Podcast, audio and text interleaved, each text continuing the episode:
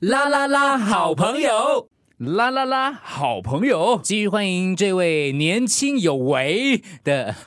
播客 Reggie 老板 Reggie Reggie Reggie， Registration 不是的时 registration 啊，候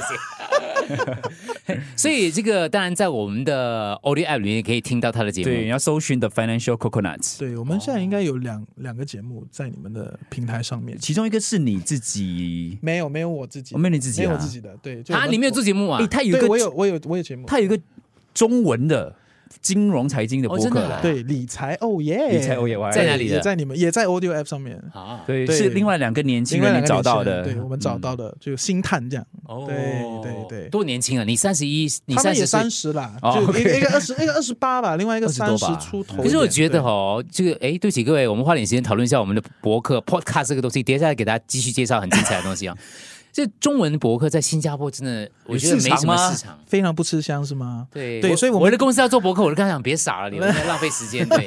对我们前期都是以新马两地为一个中心点，嗯就你不会想说、哦，我们就只搞新加坡人，新加坡中文听众感觉上是比较小。可是嗯我觉得说，呃，虽然感觉上比较小，可是忠实听众也很多。嗯对，然后毕竟市场小，就没没有什么没有没有什么人想参加嘛，那我们就做咯。啊，对，就就以这种心态来做，然后也觉得说，呃，市场有这个需求，也有这个需要吧，可是它不足以撑嘛，就是所以你还是赞成我的说法，其实中文博客节目在新还是加个问号新马还是一个对，大问号还是一个很大的问号。就我知道在台湾啊、内地啊都已经很大很大了，对，可是毕竟这边说中文的还算比较小，而且如果对中文播客小众的话，中文财经播客是不是更小众一些？特小众，特小对对我对，对你那句话有一点小小的意见，以专业领域来讲的话，我觉得像你说台湾、中国内地啊来讲的话，嗯是很大很大。我觉得其实里面也是有很多的泡沫在里头的，嗯嗯我并不觉得它有多大。其实，嗯啊分享一下，分享一下，因为我觉得我台湾我在台湾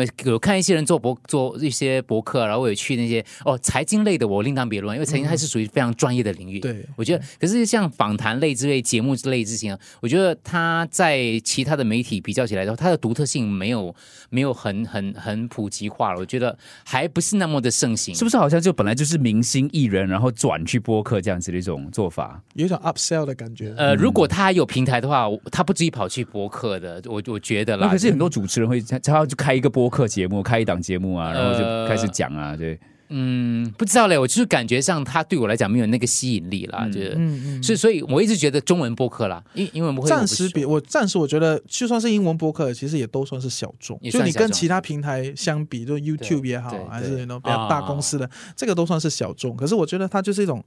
嗯，算蓬勃在发展的嗯的嗯的这个这个趋势。不熟嗯， 对，越来越多人觉得可以听啊，然后就觉得不错，因嗯为毕竟。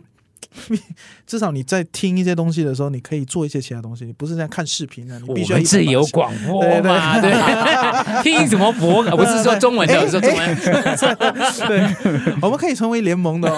我们不用不用打对台哦。 没有没有，因为新加坡的这个英文广播，我们就说中文广播来讲的话，它的那个普及化还是比较广泛性的，所以对啊它还是有一定的那个其实我很 surprise，的新加坡中文电台好多哦，还活着奇怪，对不对？而且比比英文电台多哎， 对所以对听的人是多的、很对啊那是有的、啊，对我我就以这个为前提来去、啊哦来去设想说，哎，我们那中文博客也应该可以搞，因为毕竟如果可以养这么多中文电台，那肯定很多。嗯我们谈一。下吧，我明 年合约到了，对。好好，OK，好，我们